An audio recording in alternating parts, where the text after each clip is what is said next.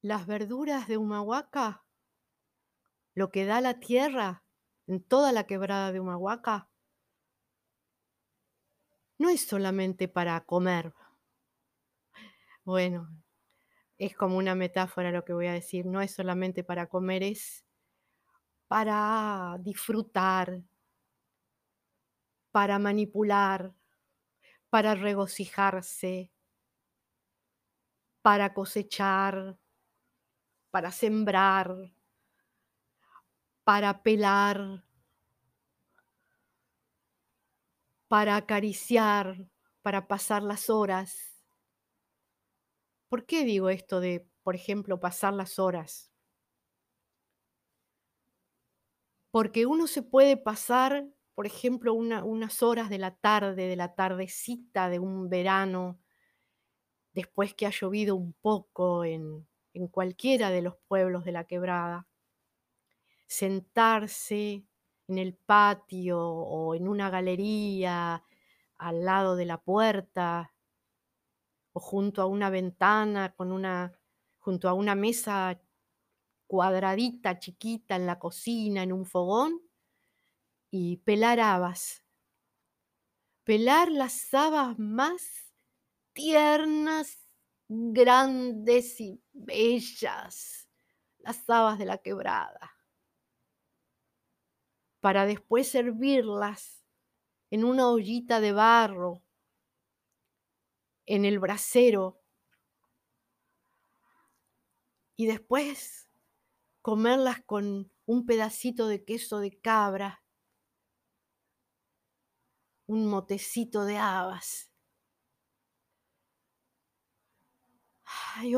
Pelar los choclos. No es solamente pelar el choclo para comerlo. Es seleccionar la chala, guardar y seleccionar las chalas para hacer la humita, limpiarlas, cortar las tiritas para hacer los paquetitos de las, de las humitas, acariciar el choclo tierno, dulce. Se puede comer crudo ese choclo porque es tan tierno, tan amarillo y tan dulce que, que uno lo toca y sale, sale un juguito dulce de adentro. Y no tarda más de 10 minutos en cocinarse, después se deja tapado y ya está. No, o 5 minutos, 7 minutos, pero no necesita más que eso. Las papas, la papita criolla, esa papa que, que comíamos nosotros, la papa criolla que es toda llena de gusanitos.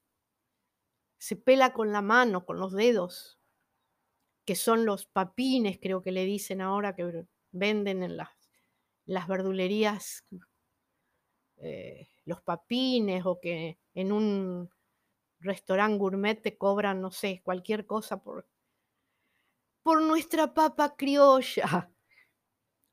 Te la regalaban, salía, no sé, 10 centavos el kilo y, y es, digamos, la, una de las verduras preferenciales que se comen porque se acompaña con todo, con el asado, la carne, los guisos. A todo se le pone papa criolla.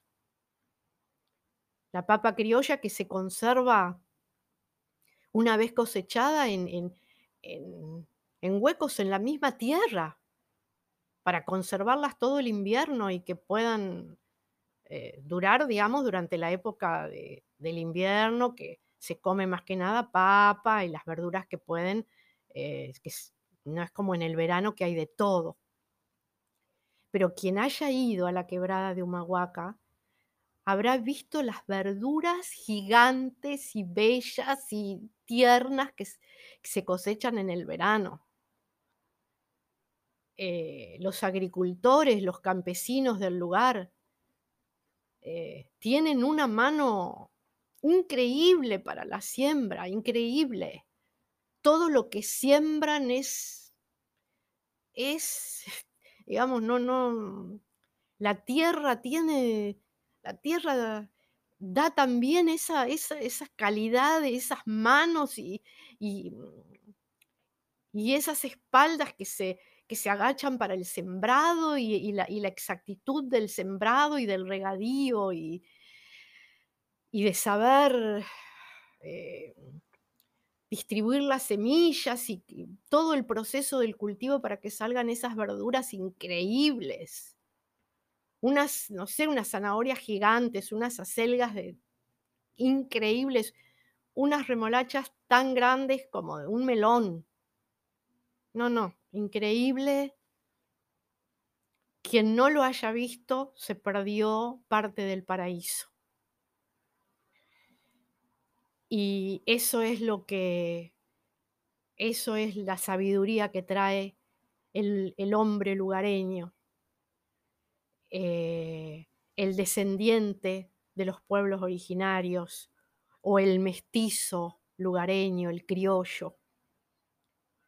Tienen esa, ese saber y esa cualidad para el sembrado increíble que les da la tierra y la pacha, justamente por tanto rezarle a la pacha, rezarle, agradecerle y estar siempre cuidando y manteniendo a la tierra en condiciones para que pueda seguir produciendo y alimentándonos tanto el cuerpo como el espíritu.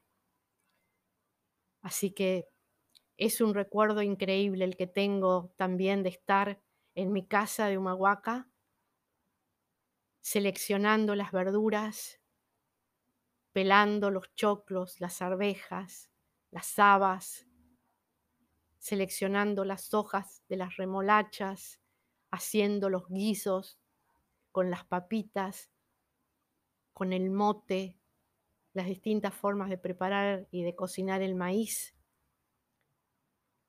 y de dejar el maíz en remojo y después toda la noche en el bracerito verde del patio de mi casa, preparar el carboncito y dejar toda la noche la, la olla verde con, con la manija con la manija redondita tapado en el brasero cocinándose el maíz para hacer el locro.